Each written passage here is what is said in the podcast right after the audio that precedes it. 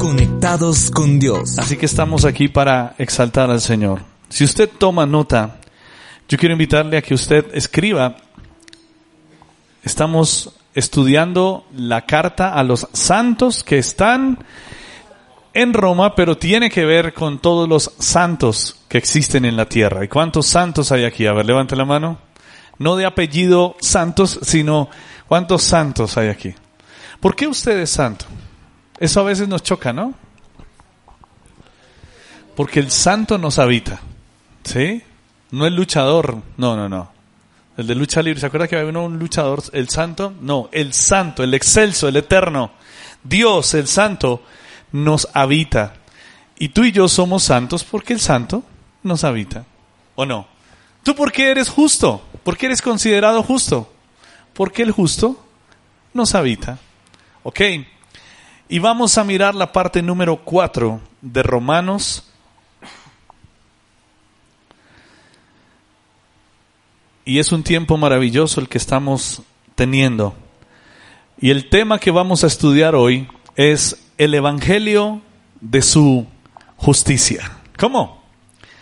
El Evangelio de su justicia. Señor, estamos esta mañana dispuestos a ser edificados en tu verdad. Señor, yo te pido que los que estamos aquí, Señor, seamos impartidos de esta tu palabra, Señor. Tú tienes un mensaje y en ese mensaje quieres darte a conocer. Y gracias porque nos das el honor y el privilegio de estar reunidos en este tiempo de edificación. Estamos listos en el nombre de Jesucristo. Amén y amén. Familia, quisiera que este tiempo de la exposición de la palabra la tuviéramos en dos partes, ¿ok?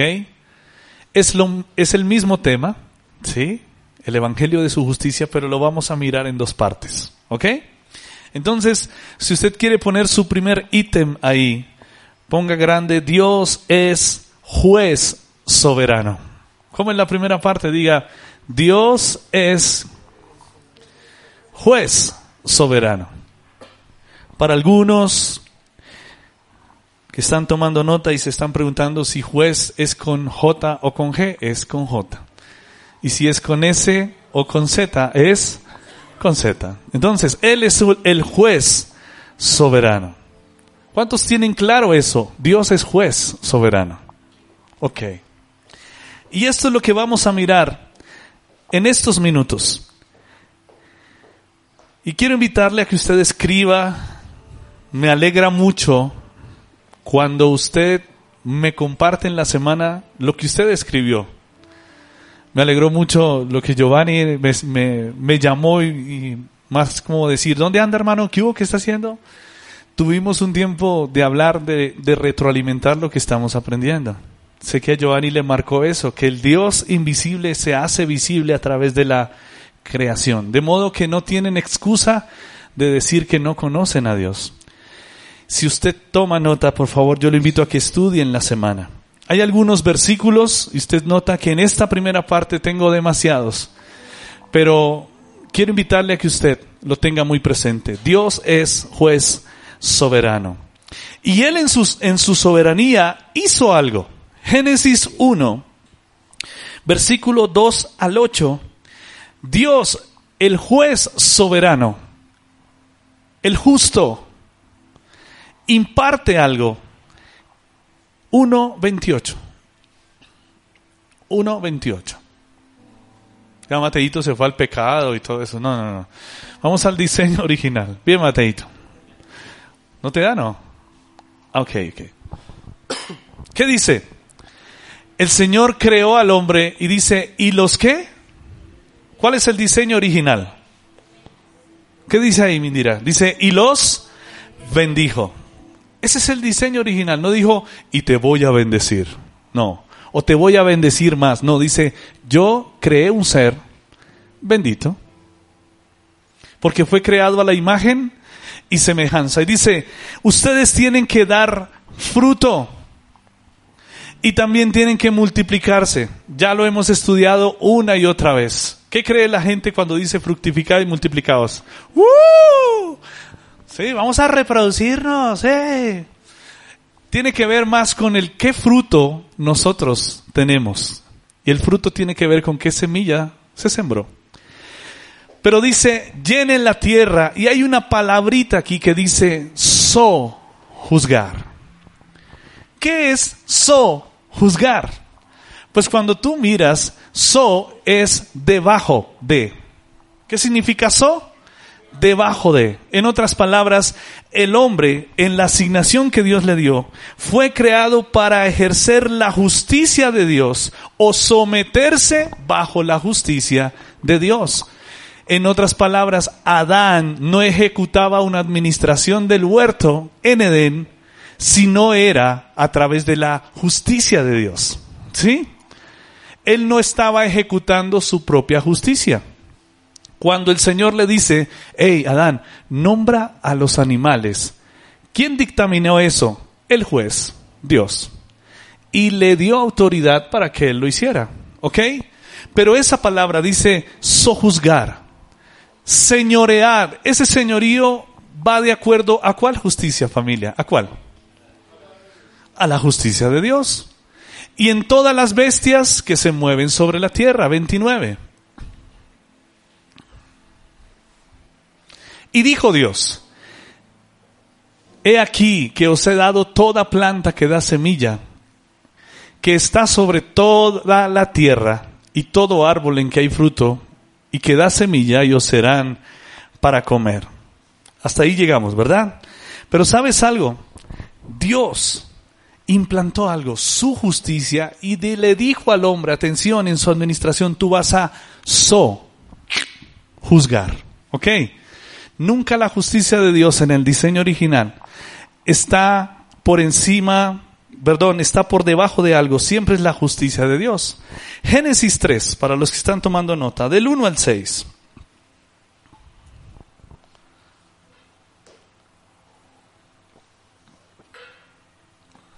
¿Ya?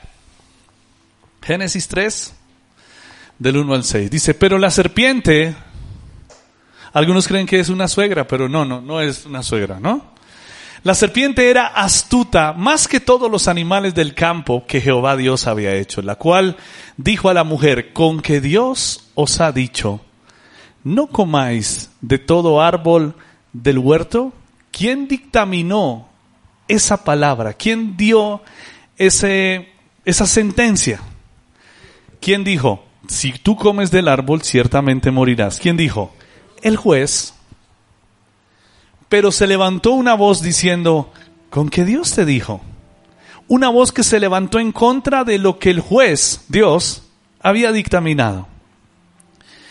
Y esa voz confrontó a Eva y dice, y la mujer respondió, del fruto de los árboles del huerto podemos comer. Pero del fruto que está en medio del huerto, dijo Dios, no comeréis de él, ni le tocaréis para que no muráis. Yo te pregunto algo. Según Eva, es la que está hablando ahí, ¿verdad? ¿Ella conocía el dictamen del juez? ¿Conocía la orden y lo que Dios había ordenado? Sí. Ella misma lo dijo. No es que dijo, ay, se me olvidó. No, ella lo acababa de decir. Esto es lo que dijo el juez. Y nosotros estamos sojuzgando con eso que él está diciendo. Pero dice, entonces la serpiente dijo, no moriréis, no chiquita, sino que sabe Dios que el día que comáis de él, serán abiertos vuestros ojos y seréis como Dios, sabiendo el bien y el mal. ¿Qué dijo esa voz? ¿Verdad o mentira? ¿Cuál fue la mentira? A ver. Que no iban a morir, pero también había una verdad. Se le van a abrir los ojos una verdad y una mentira. Y verdad y mentira es mentira. Una mentira amoldada. Desde ahí, familia, bueno, sigue hijo en el siguiente. Dijimos que hasta el 6. Y vio la mujer que el árbol era bueno para comer y que era que y árbol codiciable para alcanzar sabiduría y tomó de su fruto y comió y dio también a su marido el cual comió así como ella. Usted ya sabe la historia. Lo hemos estudiado por un lado, por el otro. Pero familia, a partir de ahí, el hombre se tomó una atribución de decir qué está bien y qué esté mal. Familia, el hombre se tomó la atribución de ser un juez. ¿O no? Comenzó a emitir juicios. A mí me parece. Desde ahí usted escucha esa frasecita. A mí me parece. Esto está bien y esto está mal.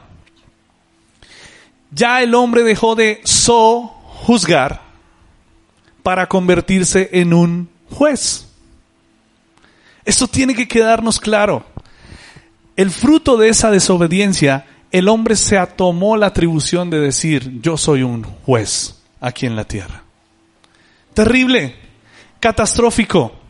Pero mira lo que dice Lucas capítulo 6, versículo 37 al 42 el Señor mismo dice, hey, ustedes que se han convertido en jueces, ¿qué dice el Señor? No juzguéis, ¿sí lo estás leyendo conmigo? No juzguéis y no.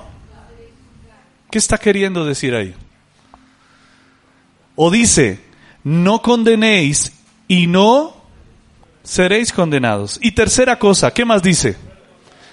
Perdonen y qué? Y seréis perdonados. Tres cosas. No juzguen para que no los juzguen a ustedes. No condenen para que no los condenen a ustedes. Perdonen para que sean perdonados. Wow. Y mira, sigue el otro versículo. Dad.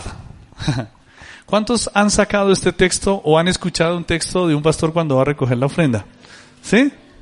Dios dice, dad y se os dará medida buena, apretada y remecida.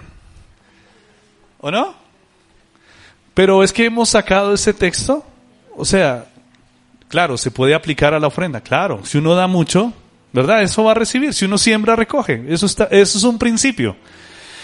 Pero la base de lo que se está hablando ahí, no solamente o no la prioridad no son las ofrendas. ¿Qué está hablando arriba? No juzguen para que no sean juzgados. No condenen para que no sean. Perdonen para que y después dice, con la, dice, dad y se os dará. O sea, den justicia a ustedes y algo les va a pasar. Den condenación y ustedes van a recibir algo. Den perdón y se les otorgará un perdón. Dad y se os dará. Y conforme a que ustedes lo hagan, es una medida buena. ¿Qué más? Apretada y remecida. ¿Sabe lo que es bueno, apretado y remecido, cierto? Era cuando estaban los que cultivan llenando sus cestos o llenando los bultos, si se puede decir así. Bueno es que lo llenaron. Apretado, que lo ponían bien hacia abajo o lo pisoteaban para que le cupiera más. Y remecido es que eso estaba tan lleno que ya le aplicaron y se rebosó. Mm. Y dice, si ustedes juzgan, se convierten en jueces y son buenos, apretados y remecidos como jueces, eso mismo ustedes van a recibir. En condenación, si ustedes son bien buenos, apretados y remecidos, van a recibir condenación. Pero si ustedes en el perdonar son buenos, apretados y remecidos, van a disfrutar de perdón. Y dice, porque con la misma que medida, unidad de medida, con la misma vara, con la misma medida que ustedes miden, ¿qué pasa? Nos volverán a medir. Wow. Yo esta semana y la semana pasada que he estado trabajando en esto, me confronté mucho. Como yo soy con ustedes, o lo que pienso de ustedes, y lo que no les digo, jaja, yo voy a ser medido.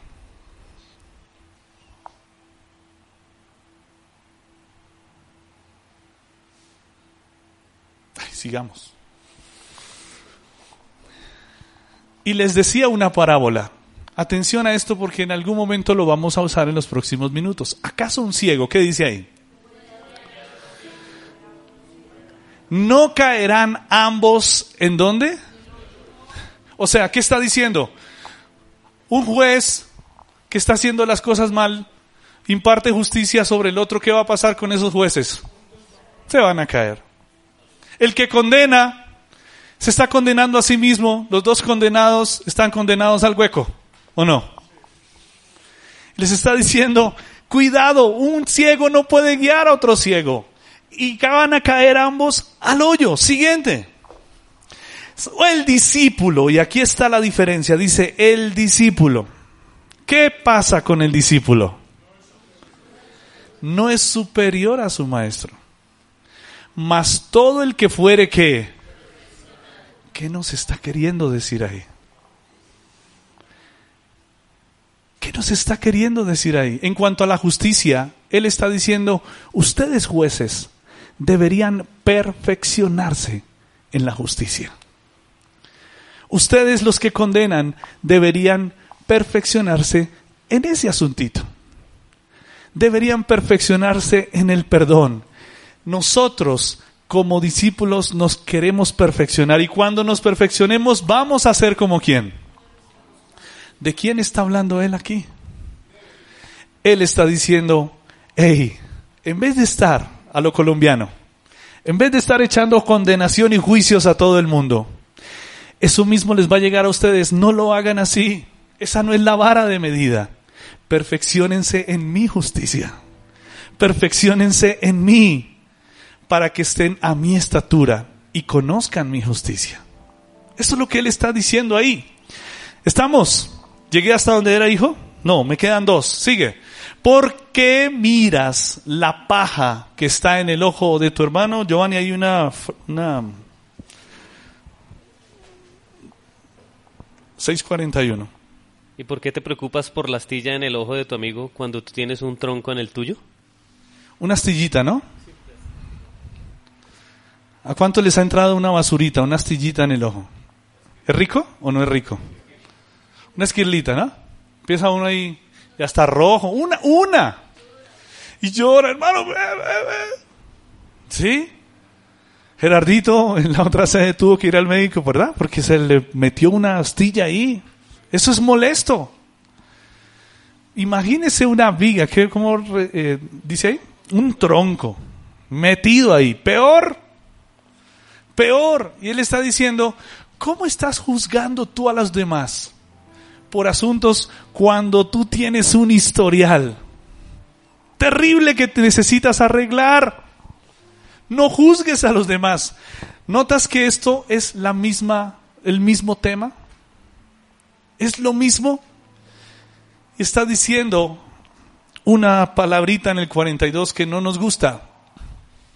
¿O cómo puedes decir a tu hermano, déjame sacar la paja que está en tu ojo no mirando tú la viga que está en el ojo tuyo, hipócrita. Saca primero la viga de tu propio ojo y entonces verás bien para sacar la paja que está en el ojo de tu hermano. Yo les digo, familia, en, lo, en el juzgar, ¿cómo podemos nosotros llegar a este nivel?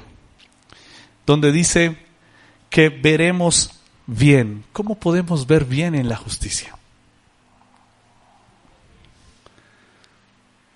Él lo dijo cuando el discípulo se perfecciona de tal manera que es como su maestro. Esto es grandioso familia, porque esto nos comienza a confrontar. Isaías 5.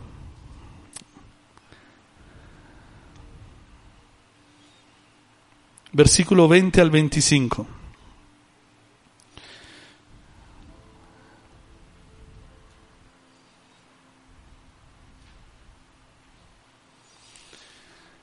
ay. Cuando usted dice ay, ¿qué le pasó? Como un dolor, ¿no?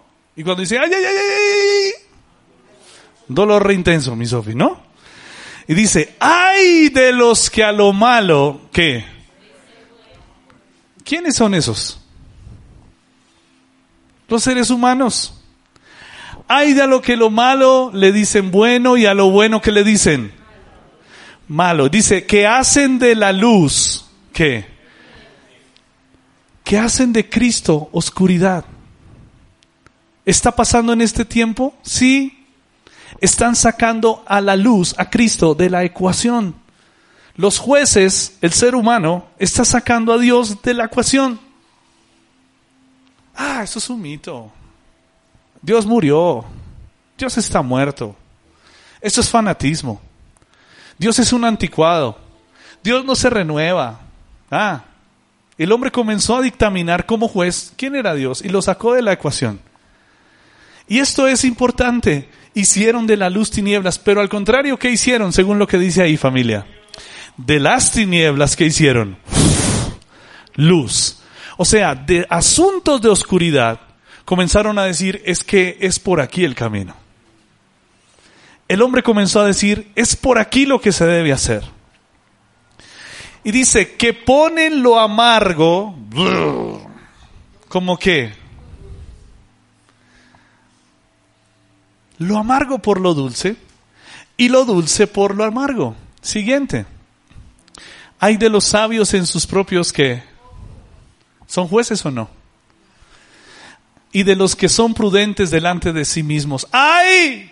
De los que son valientes para beber vino y hombres fuertes para mezclar bebida. Los que qué? Justificar viene de un juez, ¿o no? Ellos están justificando al impío mediante el cohecho. Esa palabra es soborno, la que tú tienes ahí, ¿verdad? ¿O cuál es? Aceptan sobornos para dejar en libertad a los perversos y castigan a los inocentes. ¿Eso dónde se ve, Indira? ¿En Colombia no? ¿En otro país? Eso se ve. Yo le doy el billetico. Y sale libre, papá. ¿O no? O tome y se queda callado. ¿Sabes qué es lo peor que ha pasado? Que dentro de las congregaciones también pasa igual.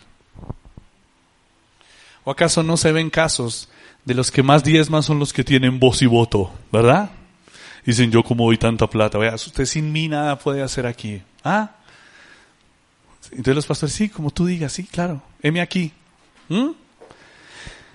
Envíalo a él. Y se justifican justifican al impío. Yo lo llevo bien, ¿cómo voy yo ahí? Todo esto, ok, ¿ah? Sevillé. Y al justo, ¿qué le pasa? Le quitan el derecho. Eso está pasando. Mire la justicia como está. Indira, tú sabes, no solo en Colombia. Nosotros decimos, somos el país más corrupto. No, eso es por todo lado. La corrupción es por todo lado. Y dice, siguiente, por tanto como la lengua, wow, Mire lo que importa lo que se dice. La lengua del fuego consume el rastrojo y la llama devora la paja. Así será su raíz como que podredumbre y su flor se desvanecerá como polvo. Porque los que qué? ¿Quiénes son los que desecharon la ley?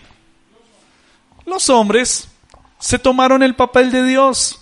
Ellos dijeron, no queremos que seas nuestro juez, nosotros somos los jueces desecharon la ley de Jehová de los ejércitos y abominaron la palabra de Israel. ¿Hasta dónde te dije, hijo? ¿Hasta ahí?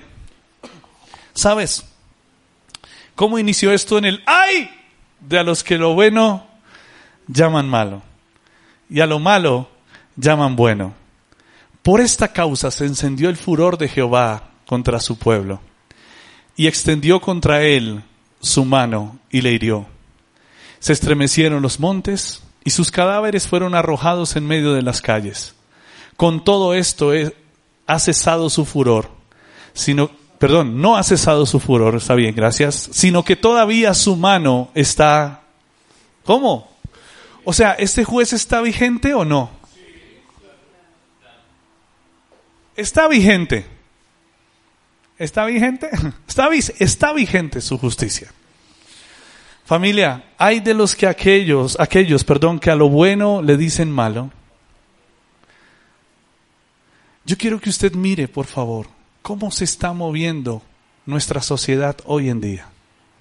¿Está pasando eso o no está pasando eso?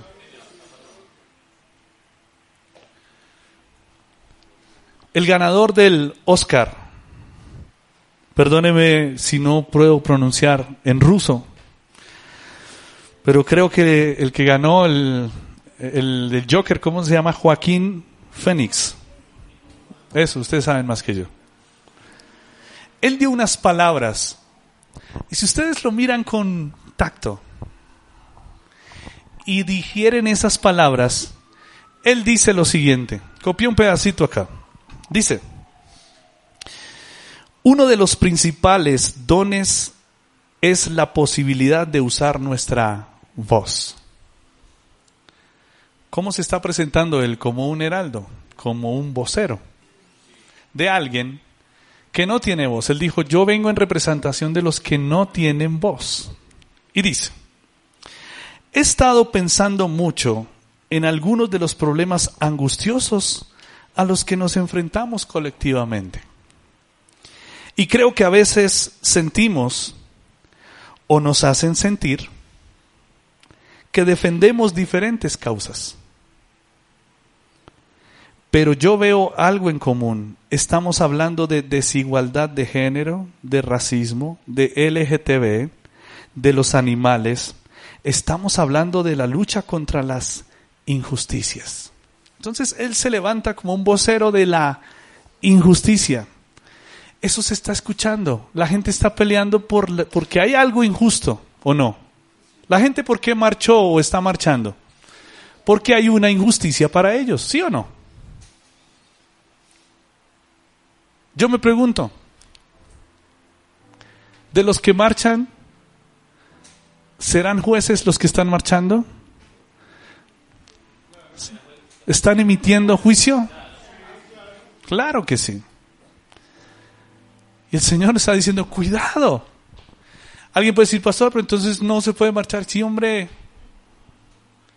Pero mira, Él está poniéndose como la voz de los que no pueden hablar. Y dice, yo estoy luchando contra la injusticia. Y hay muchos de ustedes que están, había, habían actores, directores de cine.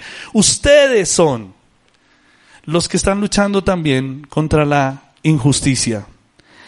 Ha comenzado diciendo, destacando como siempre su vergüenza inicial al hablar en público. Pero dice, estamos hablando de la lucha contra la creencia de una nación.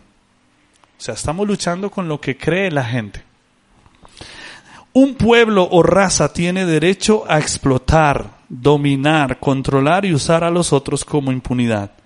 Y dice, nos hemos desconectado mucho del mundo natural y estamos en un mundo egocéntrico y explotamos nuestro entorno para nuestro bien. Entramos en un mundo natural y saqueamos sus recursos. Esto suena muy bien, ¿o no?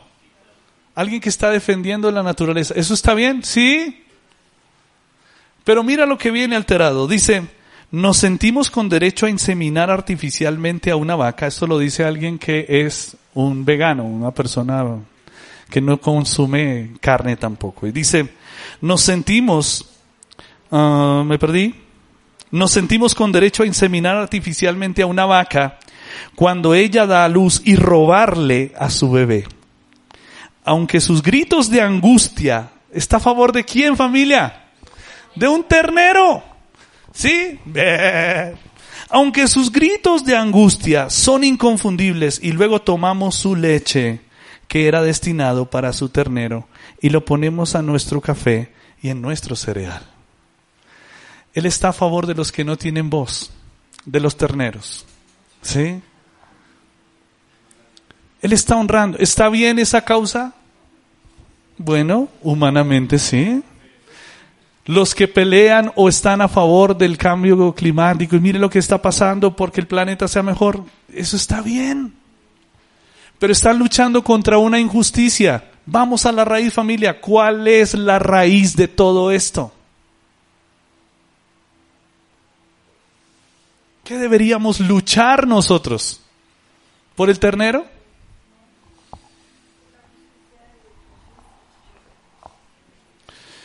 Perdón si digo mal.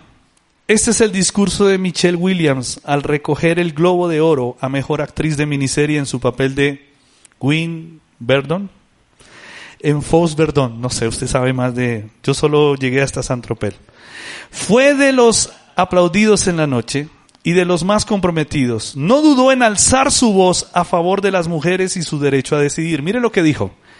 Estoy agradecida por el reconocimiento de las decisiones que he tomado y también por vivir en un momento en nuestra sociedad donde existe la libertad de elección.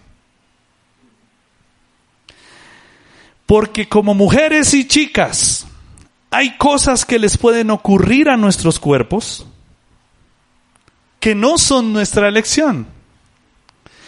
No habría sido capaz de hacerlo sin emplear el derecho de las mujeres a elegir. ¿Qué está queriendo decir ahí? ¿La está agarrando o estoy muy complicado? ¿O ella estaba muy complicada? Exacto. Muy bien. Le está diciendo, mujeres, no importa lo que les pase, ustedes tienen derecho a elegir. Y eso en estos días usted lo ha visto en redes sociales. Se está apoyando el aborto. Vale más ahora el que se honre un ternero que se honre una vida de un ser humano en la barriga. ¿Quién hace eso? Los jueces. El hombre que dictaminó y a él le parece bien que vale más un ternero que un feto.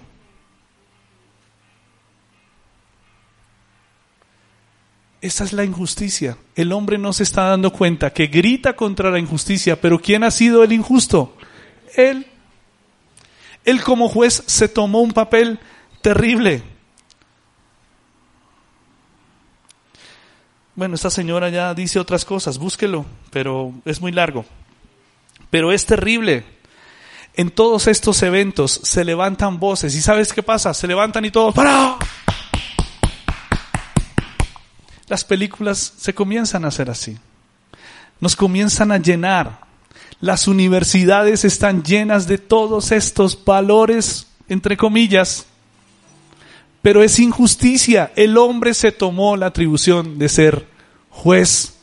Estelita.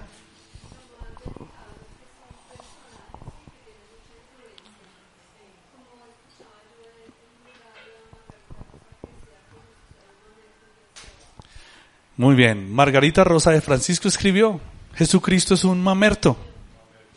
¿Qué es un mamerto, señorita abogada? No, pues un, un personaje sin esencia, sin fruto, sin forma, sin fondo.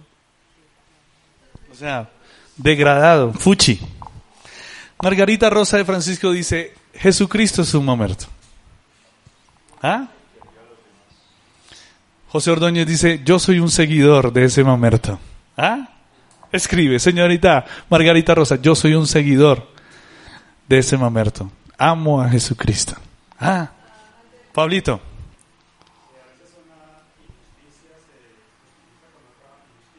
Muy bien.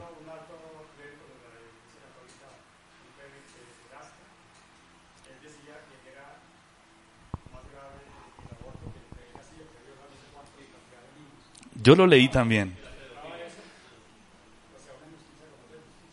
Sí, o sea, la gente está abortando, eso es terrible, pero yo solamente estoy manoseando a los niños y yo solamente pues, los manoseo y me acuesto con ellos, pero eh, los, o sea, como que ponemos medidas, ¿no?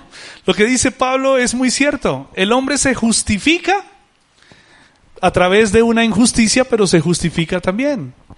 Y esto es terrible, familia. Romanos 2.16.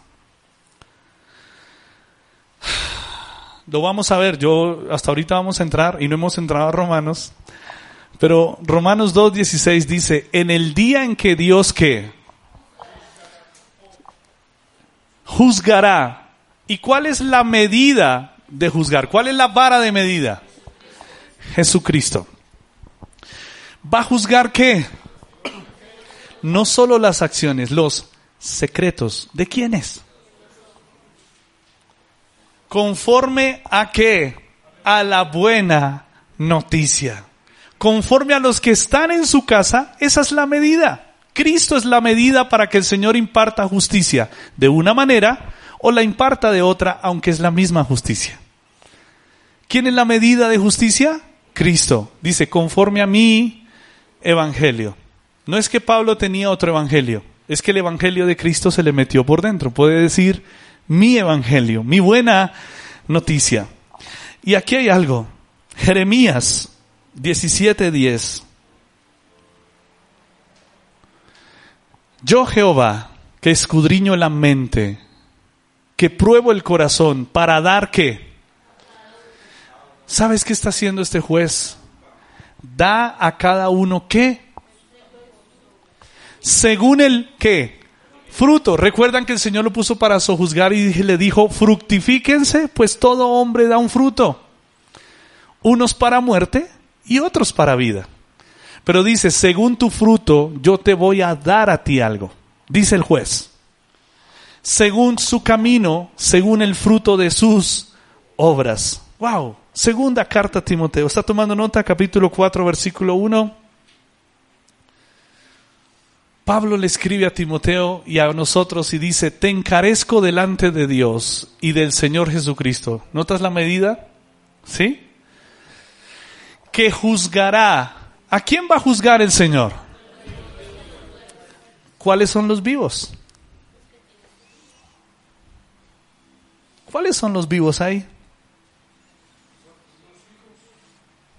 Nosotros, escucha Mari, los que tenemos su vida. O sea, ¿los hijos de Dios vamos a ser juzgados? Sí. Pero también ¿quiénes van a ser juzgados? Los muertos. Atención, Dios va a juzgar a los vivos, o sea, a los que están en Cristo y a los que no están en Cristo. A los vivos y a los muertos. ¿En qué?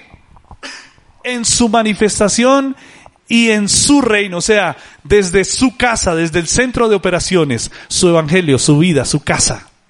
Él va a ejecutar su justicia desde su evangelio, Cristo.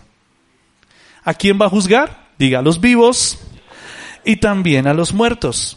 Está tomando nota de eso, ¿verdad? Segunda carta a los Corintios 5:10.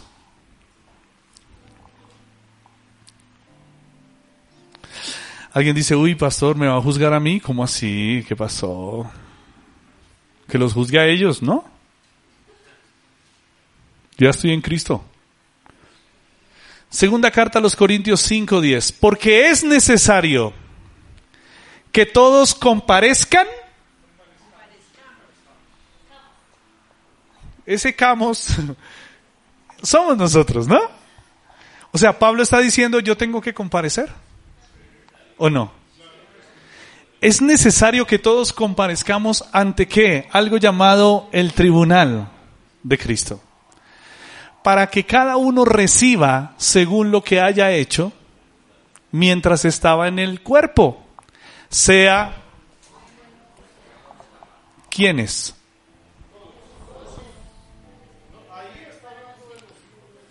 En el tribunal, atención a esto, esto es pura, ¿ah? para que usted lo tenga, en el tribunal de Cristo somos los hijos, los que somos juzgados, por lo bueno, sea lo bueno o sea lo, en otras palabras es, ¿qué tanto de Cristo manifestaste en tus obras? ¿Mm? Aquí no se trata de salvación, aquí están los salvos, ¿ok? Segunda de Corintios 5.10, muy bien. Mateo 6.2. Dice el Señor, cuando tú des limosna, no hagas tocar trompeta delante de ti. ¿Sí? Como hacen los hipócritas en las sinagogas y en las calles para ser alabados por los hombres. Y dice el Señor, atención, de cierto les digo que qué. ¿Hay recompensa? ¿Qué recompensa hay aquí? Por una acción, por un dar. Por un dar. Dios recompensa, ¿o acaso tú no has leído que Dios recompensa hasta un vaso con agua? ¿No? ¿Nunca lo has leído? Claro que sí, Dios recompensa eso. Y esto es muy importante. Entonces alguien comienza a decir, wow, pero aquí yo veo que esto se trata de obras, ¿no? Tengo que portarme bien en obras para que Dios me acepte o cómo es la cuestión, cómo es el negocio ahí. Mm. Mateo 16, versículo 27 y 28. Todas estas citas yo creo que usted las puede escribir y estudiar después. Porque el Hijo del Hombre vendrá en la gloria de su Padre con sus ángeles. Y entonces pagará. Wow, ¿cómo? Pagará a cada uno conforme a sus... Yo no sé si tú te habías puesto a detallar eso acerca de qué es lo que nosotros estamos haciendo en nuestras obras, ¿sí? Porque dice que va a pagar. De ciertos digo que hay algunos de los que están aquí que no gustarán la muerte hasta que hayan visto al hombre, al Hijo del Hombre viniendo en su reino. Nosotros disfrutamos porque Él ya vino en nuestro corazón. Eso no hay ningún problema, pero hay un pago de lo que tú y yo estamos haciendo. Primera carta a los Corintios 3, 12 al 15. ¿Esto es para los hijos o para los malditos mundanos? Para los hijos. Dice, y si sobre este fundamento, ¿cuál fundamento? Ok, eso habla de los edificadores, de los hijos de Dios. Si sobre este fundamento se edificare oro, plata, piedras preciosas, madera, heno y hojarasca, la obra de cada uno se hará ¿Habla de obras o no? A los hijos se nos juzgará por las obras. Porque el día, ¿quién es el día familia? Porque la unidad de medida lo juzgará. Porque el Evangelio lo juzgará. Porque estando en esa casa, desde esa casa se ejecutará el juicio porque el día la declarará, pues por el fuego será revelada y la obra de cada uno, cual sea el fuego que la probará. Ese es el tribunal. Si permaneciere la obra de alguno que sobreedificó, recibirá que. Yo quiero que tú te lleves algo de aquí. Él es el juez. El ser humano se hizo juez. Tanto unos como otros, los que no están en Cristo, como los que estamos en Cristo, vamos a ser evaluados por nuestras obras. Y toda obra tendrá una... ¿Estamos? Esta recompensa no es para que tú seas salvo. ¿Mm? No es para que tú y yo seamos salvos. Si la obra de alguno que él sufrirá pérdida. Si bien será el salvo, o sea, aquí está diciendo, el problema no es la salvación, tú ya eres salvo, viejo, ya. Aquí no estamos discutiendo salvación, bienvenido al cielo, papá, bien. Estamos discutiendo otra cosa, es tus obras. Rudy, tus obras. ¿Qué estás haciendo con la edificación de Cristo en tu corazón y en los demás? ¿Qué estás haciendo? Le está hablando a los hijos. Esto no es de salvación, pero estamos mirando que es, se trata de obras que van a tener una recompensa. ¿Acaso el Señor no dice, hagan tesoros en el cielo?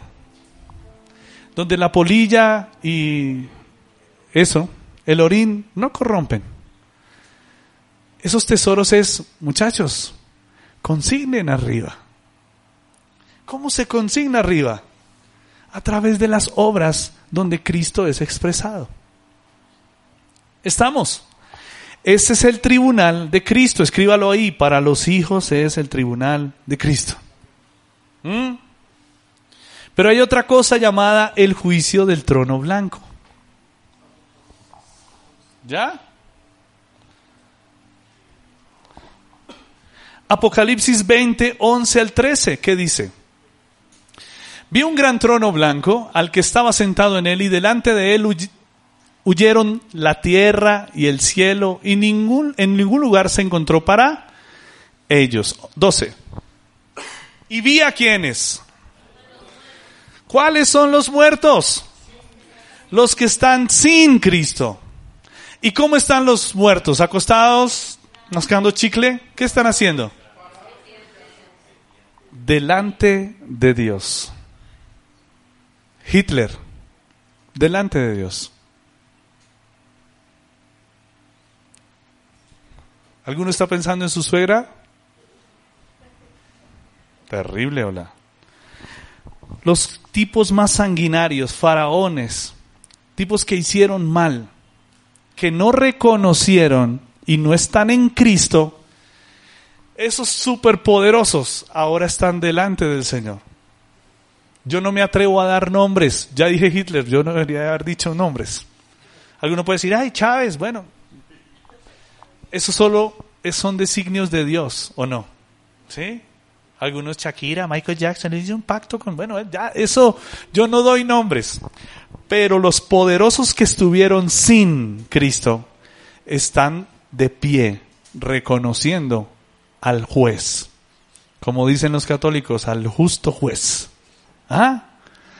Reconociendo todos esos soberbios, todos esos moralistas que ahora están peleando por una injusticia, pero nunca se les reveló la justicia de Dios y e hicieron a Dios a un lado, van a estar delante de Él. ¿Y qué va a pasar? Se abre un libro, ¿sí? También hay una medida, el libro de la vida, y Él es la unidad de medida, el Evangelio. Y fueron que juzgados. ¿Quiénes fueron juzgados? Los muertos, los que están sin. Por las cosas que estaban escritas en los libros según sus obras. O sea, ellos también. Un teólogo escribió, todos nosotros tenemos una grabadora aquí. Y siempre está grabando nuestros pensamientos y lo que decimos. Y vamos a ser juzgados por esas obras. Aquí, ¿quiénes son los que son juzgados, familia? Los muertos. Tú no estás ahí. Los que no tienen la vida Zoe. El mar entregó los muertos que había en él y la muerte y el que. ¡Wow! Entregaron los muertos que había en ellos y fueron juzgados según sus Familia, los hijos son juzgados por sus obras. Los que no están en Cristo también son juzgados por sus obras. Wow. ¿Había otro hijo o te dije que hasta ahí? Hasta el 13. Muy bien. Entonces, si tú lo estás comprendiendo bien, tribunal de Cristo para los hijos. El juicio del trono blanco para los muertos, los que no están en él. Pero hay una base de medida, el Evangelio, y todo tiene que ver con obras. Entonces, por si alguien está pensando que esta salvación se adquiere por obras, no, es por gracia. No por obras para que nadie se gloríe. Pero si somos una expresión de la vida que portamos. Noé.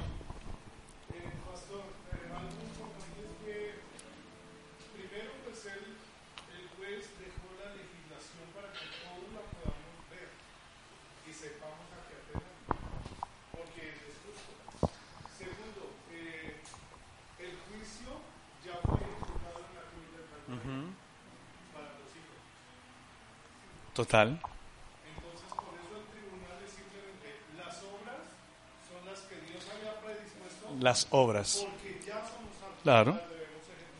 Claro. Las otras son, o sea, para los muertos es obras sin Él. Sin Él, total. Entonces, de nada sirve hacer obras sin Él. Entonces, Santiago es muy específico. Dice, esto, esta vida de Dios no se trata de fe. Tenga fe. ¿Mm? Yo tengo fe. No. Aleluya, fe. Muéstrame tu fe con obras. Que tu vida sea una expresión de la fe que tú manifiestas. Eso está claro, ¿verdad? La aclaración de Noé está clara. Y la mía también. ¿Sí? Ok. Entonces, basados en eso, vamos a la segunda parte. Romanos 2, capítulo 1, Pablo comienza, después de haber dicho algunas cosas,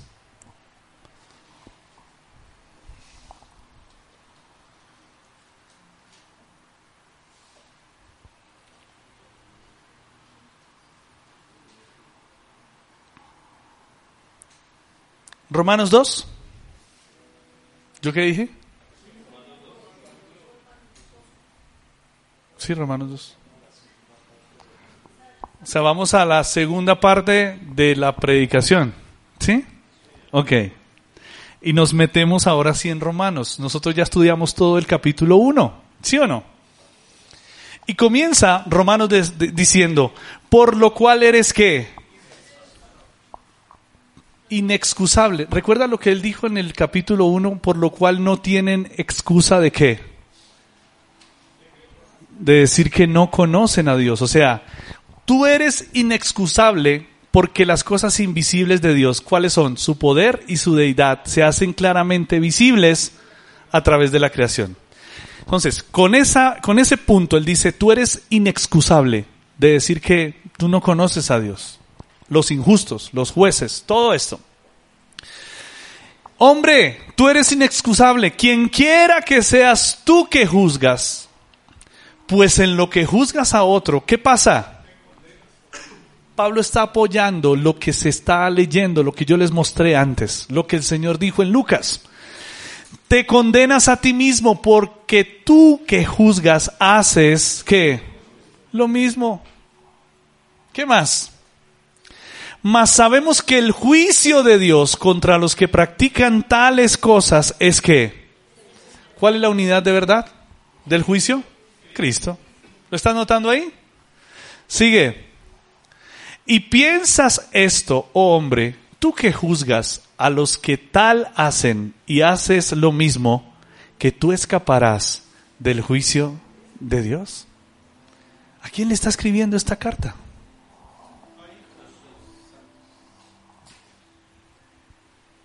Cuatro. Familia, yo quiero, duré diez días en ese versículo. Y se lo tengo que condensar en ocho minutos.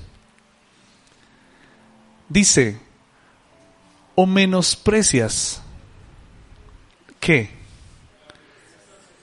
Las riquezas. Y le da tres atributos de las riquezas de Dios. Número uno, benignidad. Número dos, paciencia. Número tres, longanimidad. Ignorando que su benignidad te guía al arrepentimiento.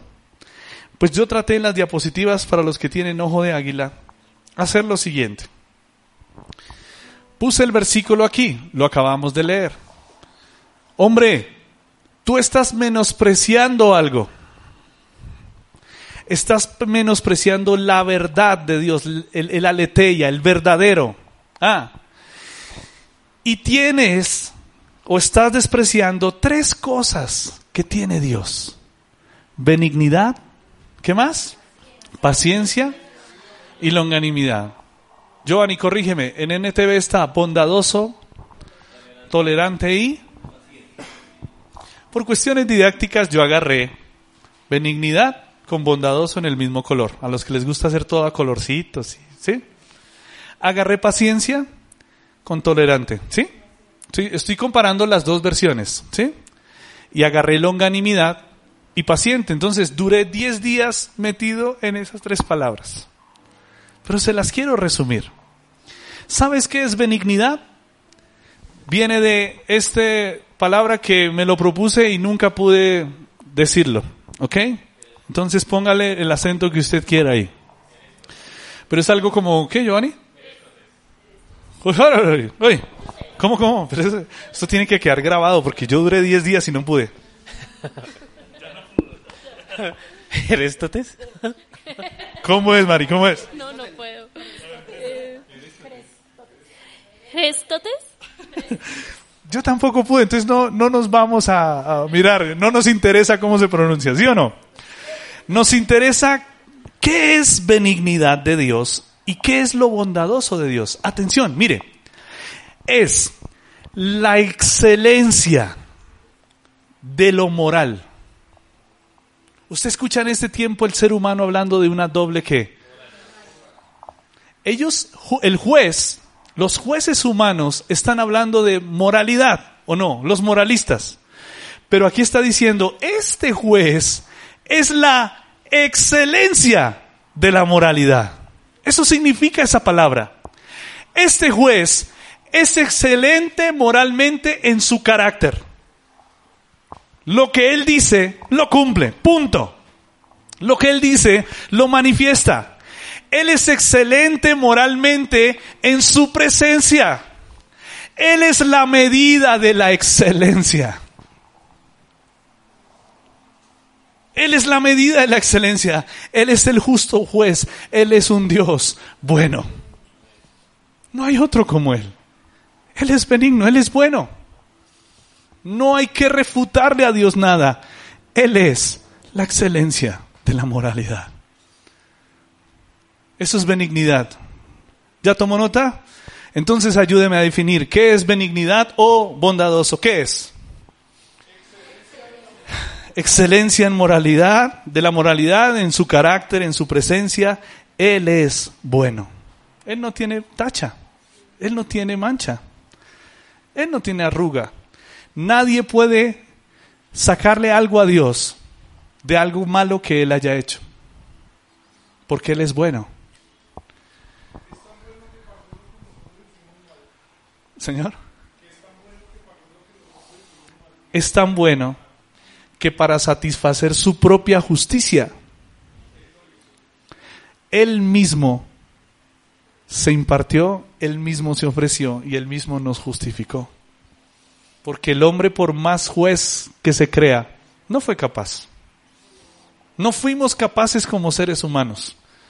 Entonces, la primera atribución que está llevando Pablo es, tú estás menospreciando la excelencia de la moralidad al juez máximo, al que es eterno, al que no comete errores. Pero la segunda palabra, y atención porque nos podemos disvariar un poquito acá. Paciencia, tolerante, lo agarré acá. Para los que estudian en edificadores, uno de los significados de paciencia es upomone o upomone. ¿Se acuerdan lo que es upomone? Es esperar a veces, aunque nos duela o pasar una prueba de fe, o aún, aunque nos duela. ¿Ok? Eso es paciencia. Muchas veces Pablo dice, una fe que espera, una fe que es paciente, es una fe que a veces duele, ¿o no? Pero no es upomone paciencia ahí. Esa paciencia tiene un nombre, anoje. ¿Sabe qué significa aquí anoje? Dominarse a sí mismo. Y yo me busqué un ejemplo. Es tolerancia, por eso aquí la traducción en ETV pusieron tolerante, pero alguno puede pensarlo de otra manera. Tolerante no es que él alcahuetea el pecado.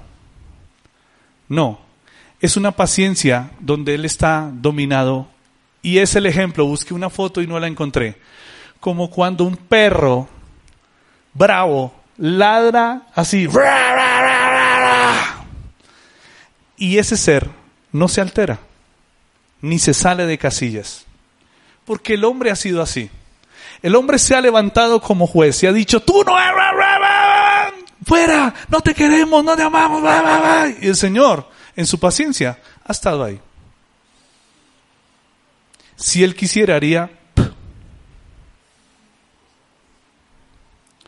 Pero él en su paciencia, su dominio propio, él no ha contestado conforme a nuestras rebeliones. Y él es bueno. El hombre ha insultado a Dios. El hombre se volvió soberbio y ladra como un perro bravo enfrente de su cara, insultándolo, por debajeándolo y sacándolo de su vida. Pero Dios que es benigno, también es paciente, también es anoje, dominio propio. Si Él quisiera, haría, te fuiste. Y ya. Pero número tres, esta riqueza de Dios también es longanimidad o es paciente. Longanimidad viene de longus, que significa largo, y animus, largura de alma o de dolor. En otras palabras, es sufrimiento, soporte, aguante, clemencia. Para los que no hemos entendido, te las voy a resumir. Atención, Dios que es excelente. Dios que es perfecto. La unidad de medida, lo perfecto. Aunque el hombre se ha querido igualar a Dios insultándolo, maltratándolo en sus palabras, sacándolo de su vida, Dios se ha dominado, pero también esto le ha dolido y ha esperado como clemente. Por eso el texto dice clemente y misericordioso es el Señor, lento para la ira y grande en misericordia. Esas tres cosas. Ese es Dios. El hombre como juez lo ha insultado, pero Él es el justo juez. Y Pablo le está diciendo, hey, tú estás menospreciando estas tres cosas pero estás ignorando que Él es perfecto y esa perfección te está guiando a que te arrepientas, a que vuelvas a la cima, a que vuelvas a Él, a que te alinees a sus pensamientos. Eso es lo que está diciendo ahí. Y esto es algo poderoso, familia. Porque Pablo está como el que da un dictamen médico. Te vas a morir te estoy dando el antídoto, el Evangelio, la buena noticia, Cristo. Y aquí hay una unidad de medida. Cristo, no, me la, no la menosprecies. Yo le digo algo, ¿a usted le está doliendo lo que está pasando en la sociedad en este tiempo? Multiplica eso por muchas, muchas, muchas veces. ¿Qué estará sintiendo Dios en su corazón? El hombre le dio la espalda a Dios. Dios quiere que nadie se pierda. O él no dijo, ay, este sí, este no, fuchi. No, es que él murió por el mundo. Él no quiere que nadie se pierda, familia. Pero Romanos 2, 5 al 11 dice, pero por tu qué? Dureza y por tu corazón no arrepentido, atesoras para ti mismo qué? ¿Notas el perro bravo ahí o no? Atesoras ira para qué? Para el día de la ira y de la revelación del justo juicio de Dios. El cual, wow, otra vez, pagará a cada uno conforme a sus obras. Y yo quiero invitarle, haga por ahí una rayita, porque aquí hay algo que el Señor nos está revelando. ¿Qué es lo que Él nos va a recompensar? Y viene, dice, vida eterna. Ponga eso por ahí, por favor. Vida eterna. A los que qué?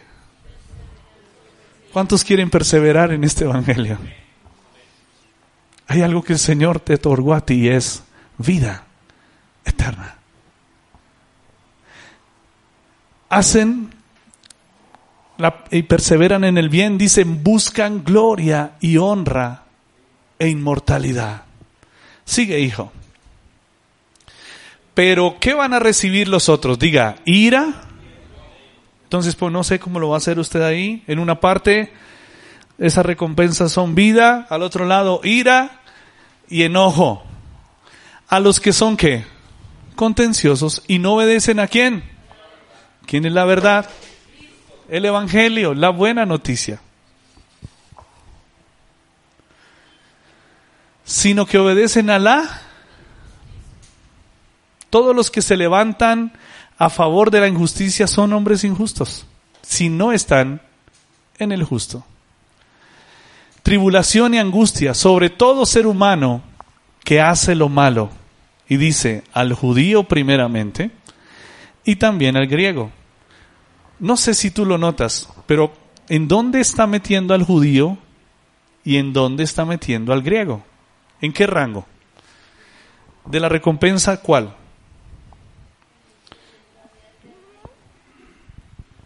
¿O en la ira y el enojo?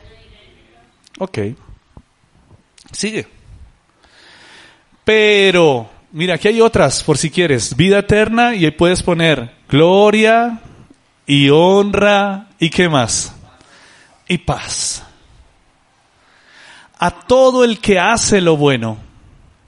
Al judío primeramente. Y, al, y también al griego.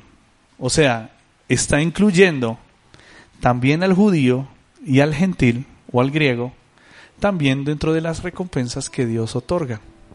Está diciendo al judío y al gentil, elige. Los judíos se creen que ya tienen mucho ganado, porque son el pueblo escogido de Dios. ¿Ah? Pero Pablo los saca de la ecuación de lo que ellos piensan y dicen, hey, tus obras también valen aquí, viejo.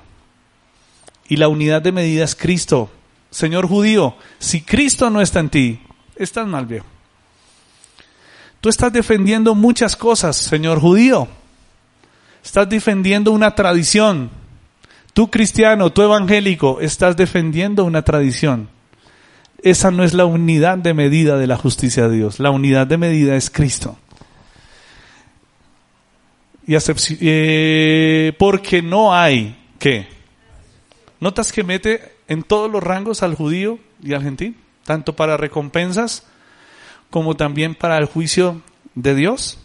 Así que creo que está ahí, hijo, en, el, en la diapositiva, en la otra. Regalos de nuestro Dios, juez, para los que estamos en Cristo. Vida eterna, ¿qué más? Gloria, honra y paz. Pero para recompensas para los que no están en Cristo, ira, enojo, tribulación, y angustia. Por eso el Señor dice eso, hey, hagan tesoros en dónde. Inviertan aquí, en los negocios del Padre. Y leo de corrido estos versículos que nos quedan, porque ya no hay más diapositivas. Romanos 2, versículo 12 al 16. ¿Quieres leer conmigo?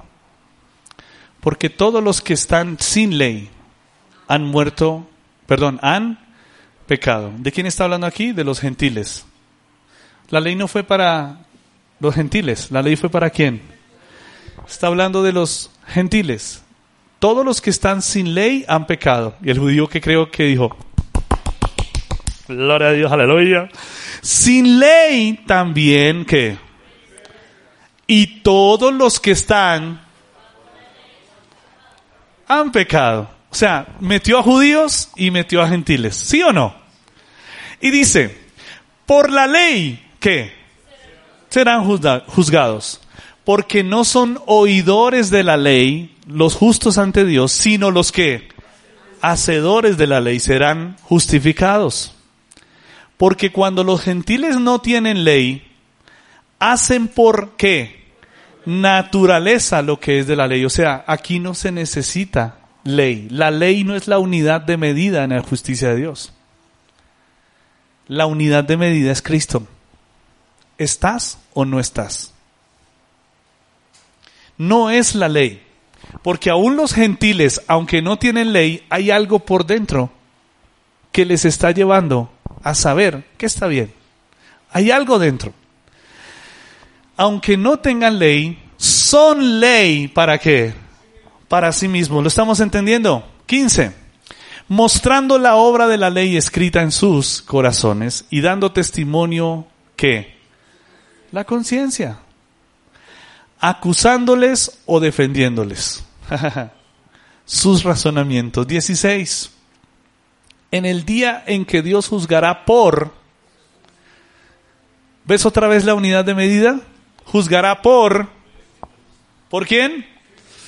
los secretos de los hombres conforme a mi evangelio, conforme a esta buena noticia, conforme a su casa.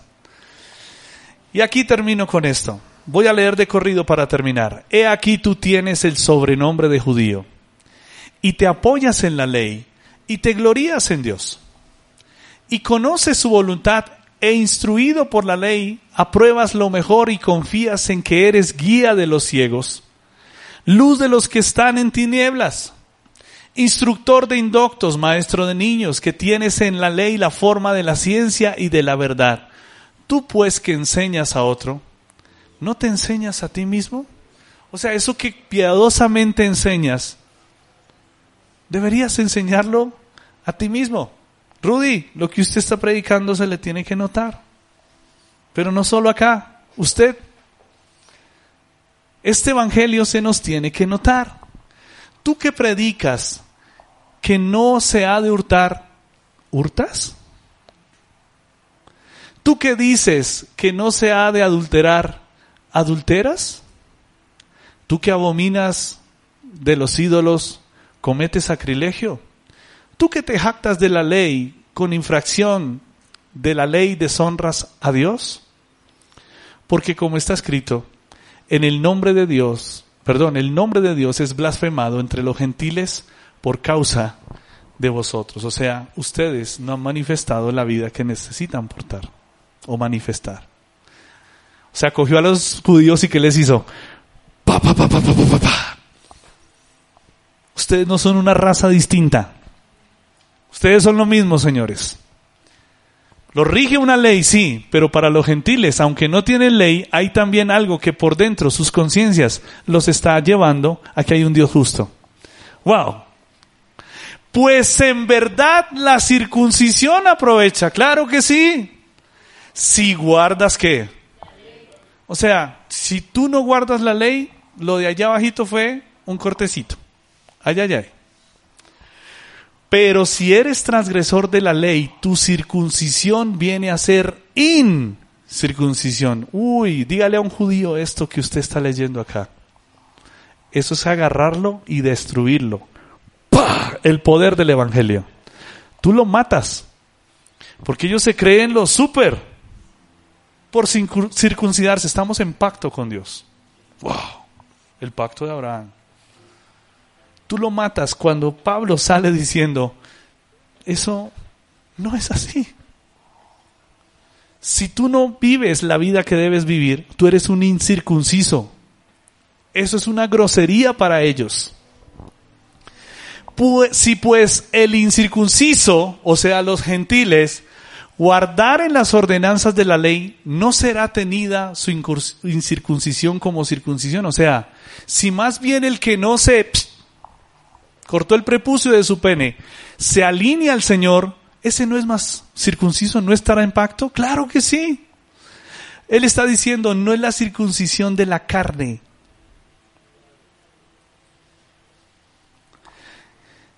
El que físicamente es incircunciso, pero guarda perfectamente la ley, te condenará a ti, que con la letra de la ley y con la circuncisión eres transgresor de la ley pues no es judío, uy, los mató. El que lo es exteriormente, o sea, no el que vive allá o el que tiene una nacionalidad judía. Ni es la circuncisión la que se hace exteriormente en la carne. En la carne. ¿Y ya? ¿Pare? Bueno, en la carne. Hasta ahí terminamos el 2. Yo quiero invitarle a que se ponga en pie. Porque, dime.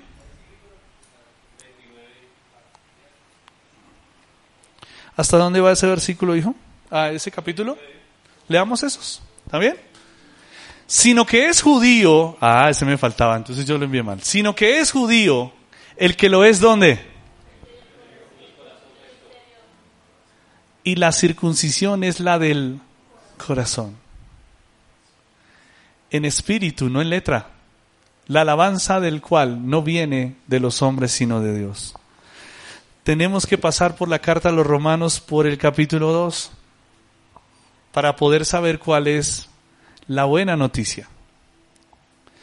No podemos saber la buena noticia cuando no sabíamos cuál era la mala noticia. Pablo está sacando todo argumento de judíos, de gentiles, les dijo, ustedes son jueces de ustedes mismos. Ustedes hicieron a un lado a Dios. Necesitan el juez. Para que se nos revele la justificación, teníamos que haber llegado a esto, familia.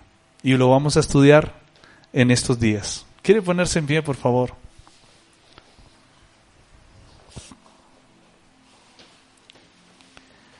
creo que si alguien la está agarrando,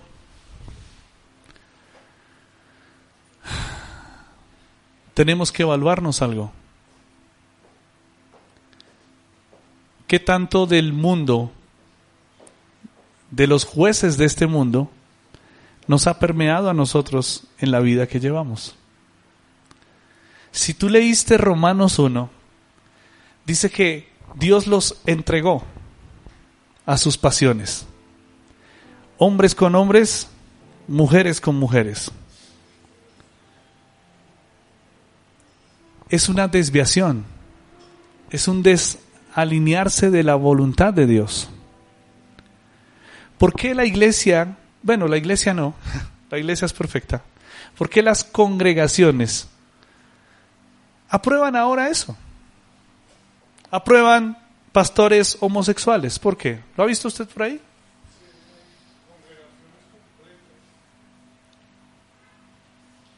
¿Por qué? Algunos dicen, no, mente abierta, ellos también merecen el reino, pelado. Pastor, ve más allá. Justicia. ¿O no? Suena bonito. ¿O no? Y van a llegar días en que todos estos mensajes van a ser condenados. Para ellos. Nos multarán por eso. Y aún obligarán a los que son obligarán a, ese tipo de personas a que se casen. Ya están demandando pastores y los obligan a... No, mire, él no nos quiso casar. Ay, ¿sí? No nos quiso casar. ¿Y por qué no los casa? Entonces, tome su multa. Porque tú estás excluyendo a la gente. Hay entre comillas un gobierno justo.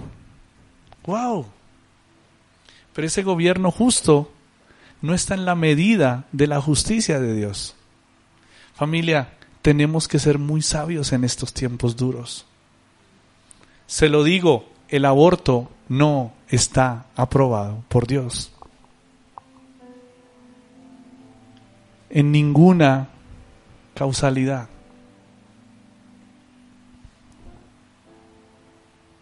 ¿O sí? No, no te dejes llenar la cabeza de lo que hay afuera. No seas juez tú. El juez ya dictaminó algo. No matarás. Punto. Que si es un embrión, que si es un feto. No matarás. Punto. En lo que a humanos se refiere. En lo que es animales, mata y come. Si está probado. No te sientas mal porque pasaste y pisaste una araña. ¡Ay, pequé! ¡Oh, oh, oh, oh! Bate una araña. Oh, oh, oh. Familia, cuidado con lo que estamos escuchando. Cuidado con lo que nos enseñan en las universidades, en los cursos. No todo lo que nos dicen igualdad es igualdad. El hombre pelea por la injusticia, pero él es injusto. Cuidado. Un hijo de Dios tiene que alinearse a la justicia de Dios, ¿o no? Y hay un versículo que tú lo dices y lo dices y lo dices y yo también. Pero si se nos revelara ese versículo, más buscad, primeramente, el reino. Cuando tú encuentres el reino, permite que el reino se imparte en tu vida. Y cuando tú busques el reino de Dios y su justicia, las demás cosas vendrán por añadidura. La gente que valora más de ese versículo, la añadidura. Pero Dios está diciendo es, alíñate en mi reino, vuelve a casa, disfruta de mi casa, disfruta del Padre, disfruta del Hijo, pero también sometámonos a su justicia. Después vamos a estudiar, pero esto es alinearnos a lo que Él quiere. Cierra tus ojos, por favor.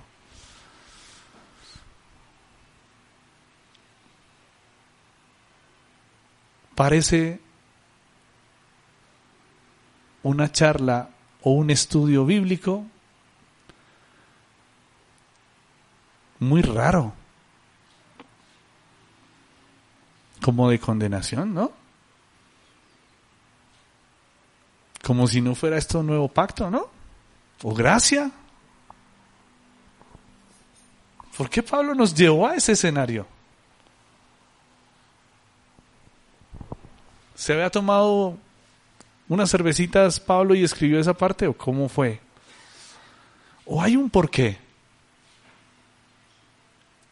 Todos debemos reconocer a Dios como juez, sea ahora o sea después. Y lo mejor es hacerlo ahora en la unidad de medida que es Cristo. Señor, gracias te damos. Gracias por ser el juez justo, el benigno. En ti hay excelencia, no hay tacha. Y aunque nosotros habíamos en otro tiempo, habíamos ladrado como perros bravos en tu rostro, insultándote, tu paciencia, y tu dominio no nos exterminó del universo, sino que tú, longanimidad, aunque te duelen los insultos, estás esperando a que nosotros nos volvamos a ti como seres humanos. Gracias por los que estamos incluidos en la unidad de medida, el Evangelio, Cristo pero también qué gran responsabilidad el manifestarte a ti a través de las obras que hacemos. En el nombre de Jesucristo el Señor. Amén y amén. Dios es bueno. ¿Aprendimos algo familia? ¿O no? Bueno. Parece evangelio de condenación, ¿no? Pero bueno, queda uno así, ¿no? Por eso es importante venir dentro de ocho días, como para que uno diga, ah, con razón, ¿sí? Entonces toda esa semana usted va a quedar así. Pero el domingo vamos a comenzar a mirar varias cosas que uno dice, ah, wow. Porque el hombre se quiso justificar. Pero el poder de la justificación en el poder del Evangelio es Dios mismo a ti te justificó y ya no te ve como un hijo perdonado, ni toma en cuenta tus pecados. Rubén, yo te perdoné en el 2005, ¿te acuerdas de esa cochinada que hizo? ¿Mm? ¿Te acuerdas? ¿Dios es así? No. Dice que Él nos olvida eso y no toma en cuenta nuestros pecados, o sea que no lo ve como perdonado, lo ve como justificado lo ve como un hijo que puede entrar a la casa y no pedir permiso de la nevera si no la abre y se come lo que hay ahí. Tengo sed, tengo hambre. Disfruta de su casa. Ese es el privilegio de ser justificado. Eso lo vamos a ver. Deme un ratito, unas semanitas. Pero teníamos que hablar de esto. Pablo nos llevó a ese escenario. Cualquier reclamo, dígale a Pablo. Cualquier reclamo, por favor, al Evangelio. Por favor. No a mí, Usted nota que yo no alteré nada, solo lo leí, ya. Pero es importante que lo tengamos. Amén. Por favor, suavícele la cuestión al que está cerca con una sonrisa y hágale... No, sonríale bien, por favor. Conectados con Dios.